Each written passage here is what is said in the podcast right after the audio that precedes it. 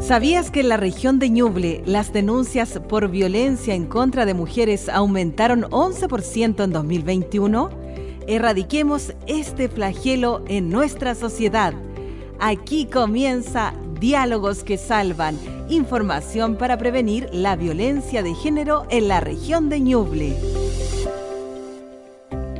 Bienvenidos a un nuevo capítulo de Diálogos que Salva acá en Radio La Discusión junto a la periodista del diario La Discusión Isabel Charlín. ¿Cómo estás Isabel? Hola Marlene, aquí ya casi terminando este proyecto tan, tan lindo que hemos, nos ha tocado eh, colaborar. Eh, realmente es un proyecto, eh, yo creo que, le ha servido a, a las mujeres de Ñuble, justamente.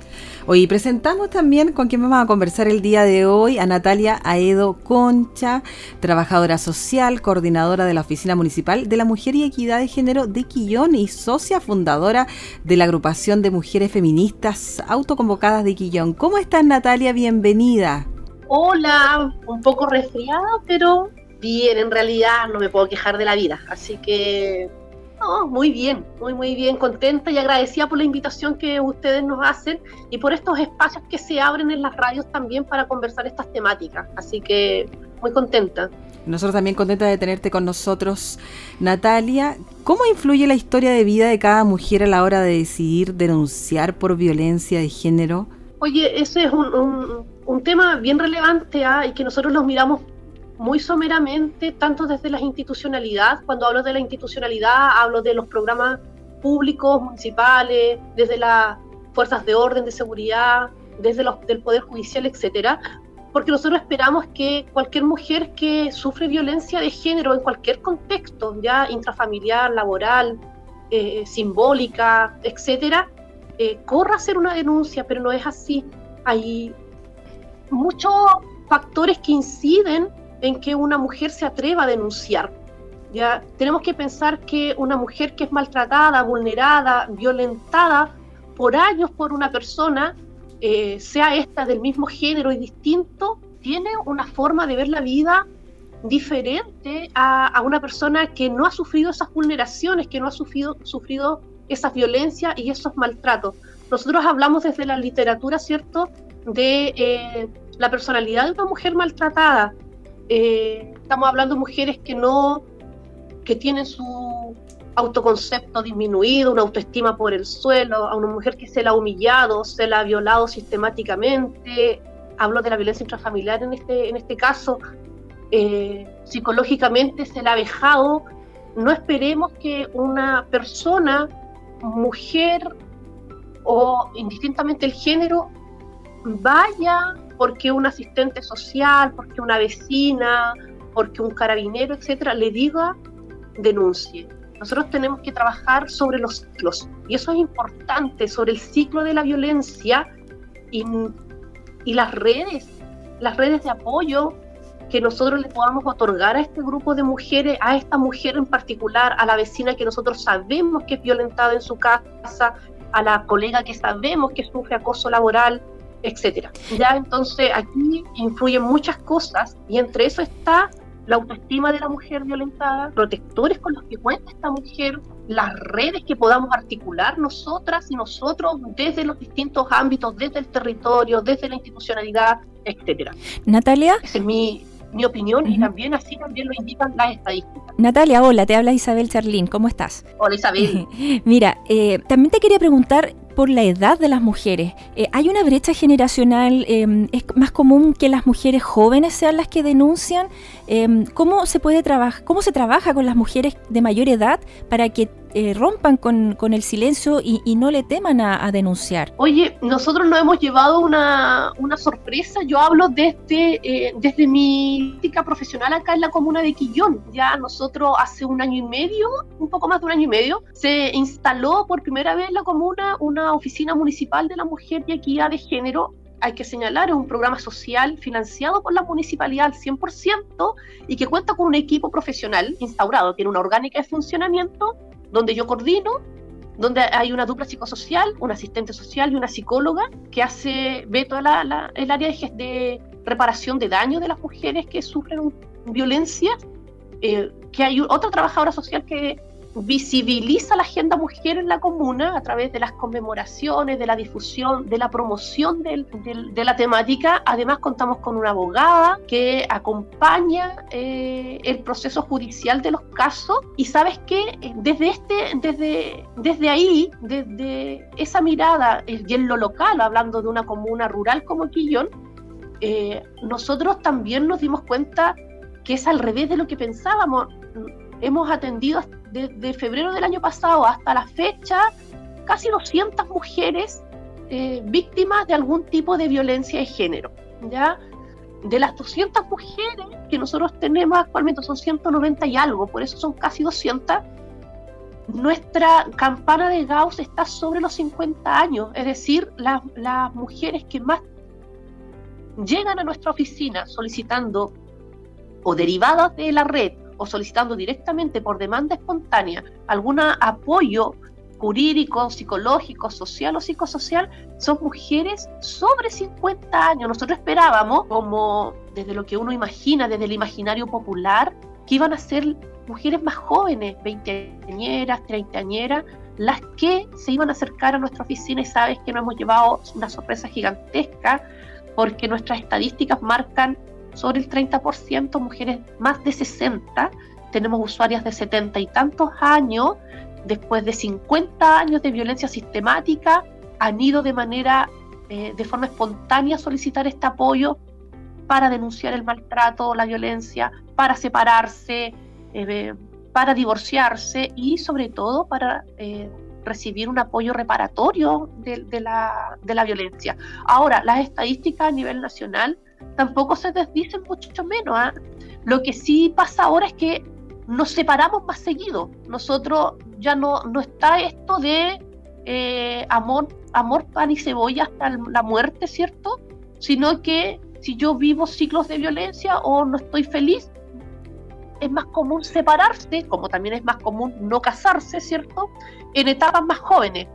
Pero personalmente y desde nuestro ámbito de, trabajo en lo local, eh, nos ha sorprendido mucho las edades de las mujeres que nosotros estamos atendiendo, que son, como te digo, mayoritariamente 50 años hacia, hacia arriba, mujeres que ya criaron, ya pasaron la etapa del ciclo vital de hijo en edad escolar, mujeres que están en nido vacío o mujeres que eh, han enviudado y se han acercado ya para literalmente solicitar la reparación, ya porque no pueden, viene todo luego del duelo, esto de la vida perdida, el tiempo malgastado, etcétera, y se acercan a nosotros a solicitar este tipo de, de, acompañamiento y de, apoyo psicosocial y psicológico eh, en, nuestra oficina. Natalia. Eh, como te digo, en lo local. Eh, te estoy contando cómo, cómo, la hemos vivido nosotros acá en Quillón eh, estos últimos casi dos años. Natalia, ¿existen diferencias entre la violencia que se ejerce en contra de niñas y mujeres en las zonas urbanas versus el mundo rural que ustedes lo pueden vivir? ¿Se debe abordar este problema con diferentes estrategias según la procedencia de las mujeres? Mira, esa la temática de la violencia, la temática de la violencia de género y las vulneraciones de derechos hacia niñas nosotros tenemos que verlo siempre desde un enfoque interseccional, ¿ya? Es un enfoque poco conocido que todavía como que uno no, no lo trabaja y no lo ubica mucho, pero es tan fácil como pensar, no es lo mismo ser una niña de Chillán urbano que vive en el centro de Chillán eh, que ser una niña que vive en el sector oriente de Chillán, que ser una niña que vive en, lo periurbano de Chillán, camino a Guape, o ser una niña que vive literalmente muy lejos del área urbana de Chillán. ¿ya? Para nosotros exactamente lo mismo. No es lo mismo ser una mujer quillonina que ser una mujer que vive en un sector que aquí se llama Liucura Bajo, que queda a 30 kilómetros del área urbana de nuestro pueblo. Eh, no es lo mismo tener padre y madre, que vivir con la abuela, que ser una niña institucionalizada, que ser migrante, ¿ya? Entonces hay otros factores que quiere ser este enfoque, que hay otros factores que hay que mirar, ¿ya? Así como los derechos están consagrados para hombres y mujeres, los accesos no están consagrados para hombres y mujeres y nosotros lo sabemos que no se viven igual. Entonces, cuando yo creo estrategias de intervención, tanto en la reparación, en la denuncia, como la prevención, porque lo que nosotros tenemos que empezar ya a trabajar es en la prevención, las estrategias educacionales desde primera infancia, en la eliminación de los estereotipos de género, en la eliminación de, y erradicación de los roles tradicionales impuestos culturalmente a las niñas y a los niños, nosotros vamos a ir construyendo una sociedad equitativa que va a permitir que estos temas dejen de ser temas para nosotros, para el Estado, para los gobiernos de turno, etcétera.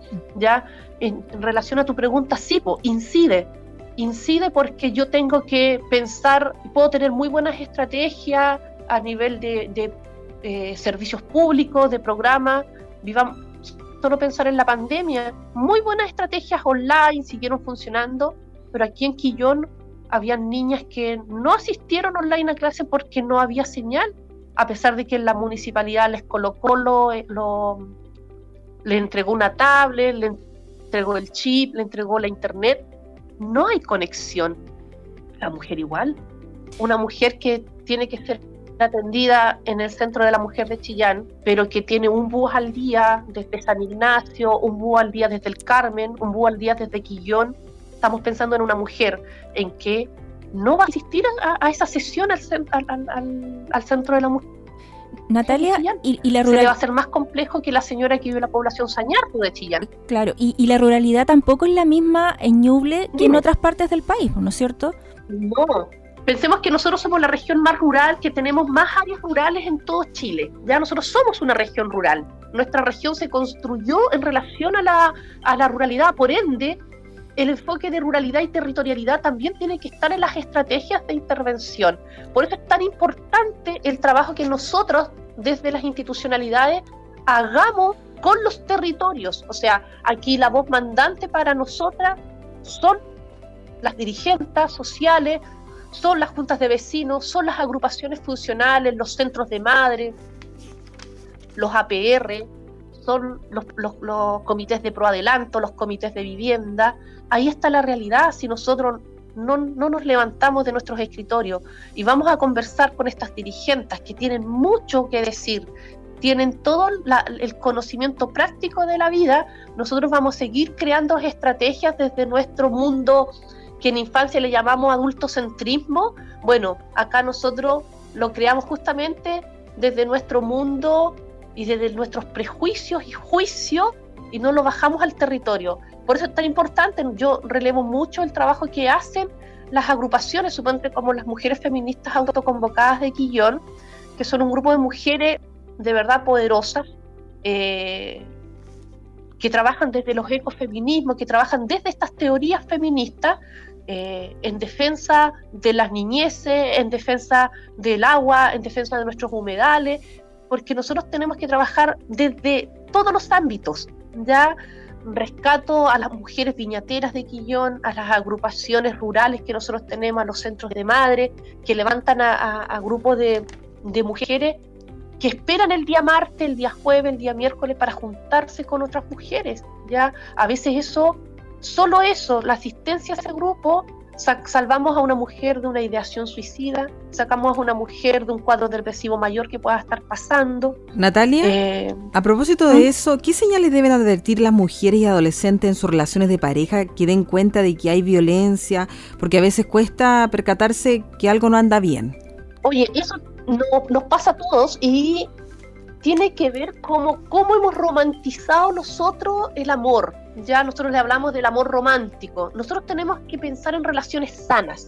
Cuando yo tengo una relación sana, cuando no vivo el amor desde el miedo, ya cuando yo pienso, las adolescentes se vive mucho, pero también en mujeres grandes como nosotras, este, este, este amor dañino, este amor romántico que lamentablemente está instaurado en nuestra sociedad.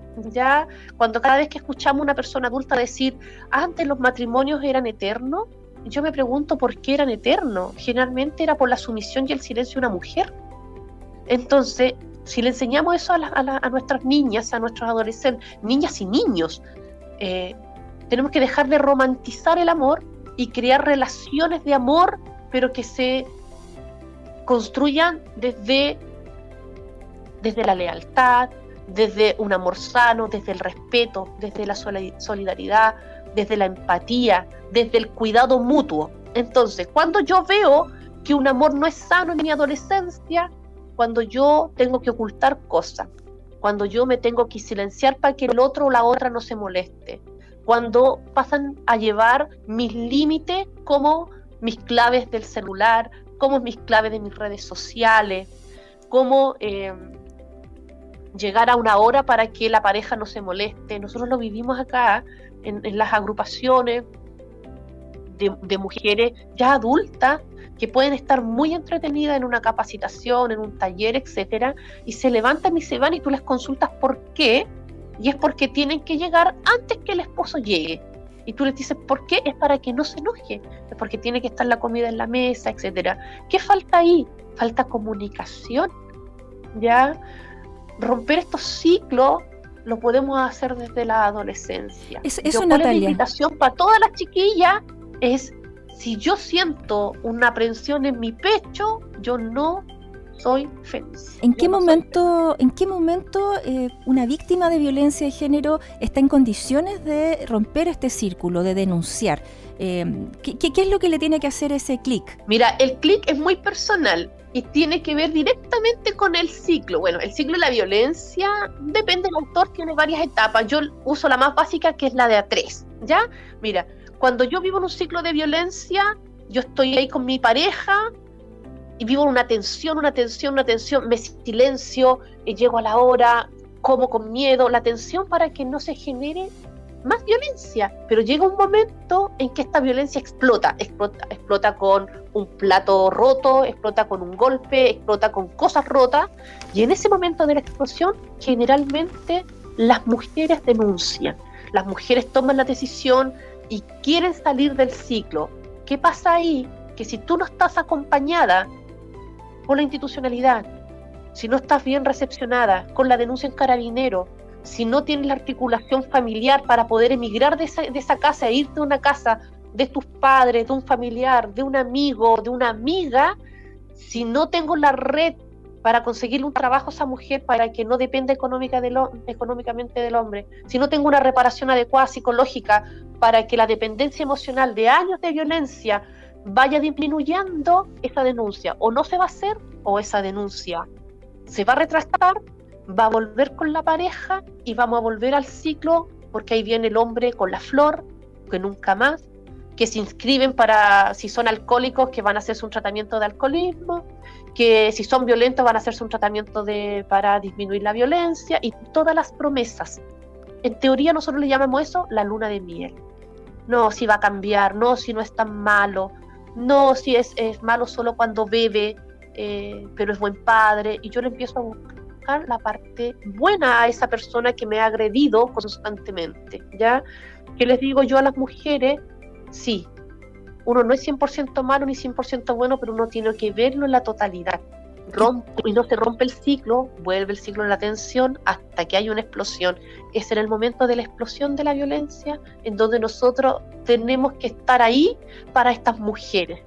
Ya no esperemos que la mujer con violencia de género vaya por sí sola y denuncie sola, porque viene luego, la soledad es, gigantesca, ya, o sea, piensen en una mujer con, con, hijos y que además es dependiente económicamente, hay que hacer todo un trabajo antes, por eso es importante todo esto estos, estos financiamientos que están haciendo eh, a nivel estatal para empoderar a la mujer económicamente, para que pueda tener un, un trabajo ya sea dependiente o independiente, un emprendimiento, una empresa, ya, porque eso incide directamente en que la mujer pueda o no pueda eh, salir de la violencia.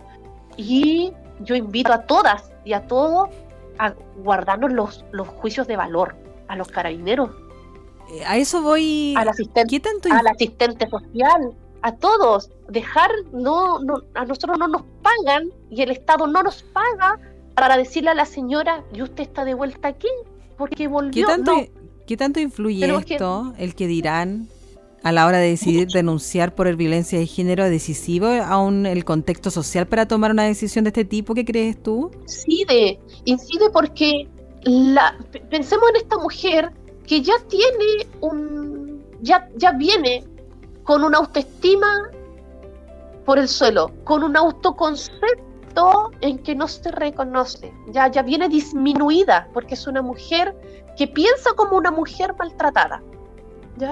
Entonces, cada vez que yo escucho una colega, escucho una vecina, una dirigente, un dirigente, una autoridad, un carabinero, eh, a un PDI, eh, señalar, pero ¿para qué viene si va a volver? Eh, si nuevamente está con él, ay, si lo hace... No, lo único que le estoy echando a la señora es tierra encima. Ahí tengo que estar de nuevo. Ahí hay que decirle, ahí hay que agarrarla del brazo, a, inscribirla a lo mil, a contenerla, preguntarle si tiene alimentos para los hijos. Eh, ahí debería estar la escuela también haciendo toda la contención. Donde hay violencia hacia la mujer con hijo, hay violencia hacia los hijos. ¿ya? No olvidemos, hay violencia, aunque no le pegue, aunque el grito y la humillación no vaya hacia los hijos, los hijos y las hijas son testigos y testigas de violencia. ¿ya? Y eso, en nuestra, la Convención Internacional de los Derechos del Niño, es una vulneración de derechos. Por ende, ese niño debería estar siendo intervenido en un programa que, eh, de protección de derechos. Natalia, em, ¿Existen, ¿Existen diferencias entre la violencia de género que se ejerce en el pololeo eh, versus eh, cuando se está en una relación de pareja más, más formal eh, o, son grados? ¿Es, la misma violencia con distintos grados o es diferente? Mira, la violencia en el pololeo, recordemos además que ni siquiera es catalogada actualmente como un tipo de violencia aún. ¿ya? Entonces, ahora se está trabajando, yo felicito 100% a Cernamet, ya tanto a las seremías como al servicio, el trabajo que se realiza en la prevención de la violencia, porque fue un tema invisibilizado mucho tiempo. Que el gobierno actual se considere un gobierno feminista y que ponga lucas para estos programas, eh, que haga cambios de switch en el PRODEMU, que un alcalde como nuestro alcalde, eh, y lo menciono públicamente, don Miguel Peña y su, su consejo, coloquen lucas porque los programas municipales y los servicios funcionan con lucas, eh, quiere decir que algo hay, que algo estamos haciendo switch. Mira, no hablemos de grados de violencia, la violencia es violencia, ¿ya? Hay, hay estrategias de intervenciones distintas.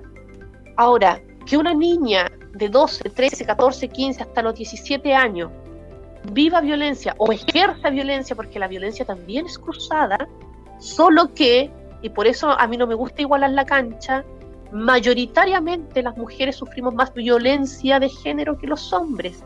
No quiere decir que los hombres no lo sufran, ¿ya? Eh, tenemos que ver qué pasa en la casa, ¿ya? Porque una niña se vuelve dependiente emocionalmente de un otro que no son sus padres sus cuidadores, sus cuidadores eh, significativos.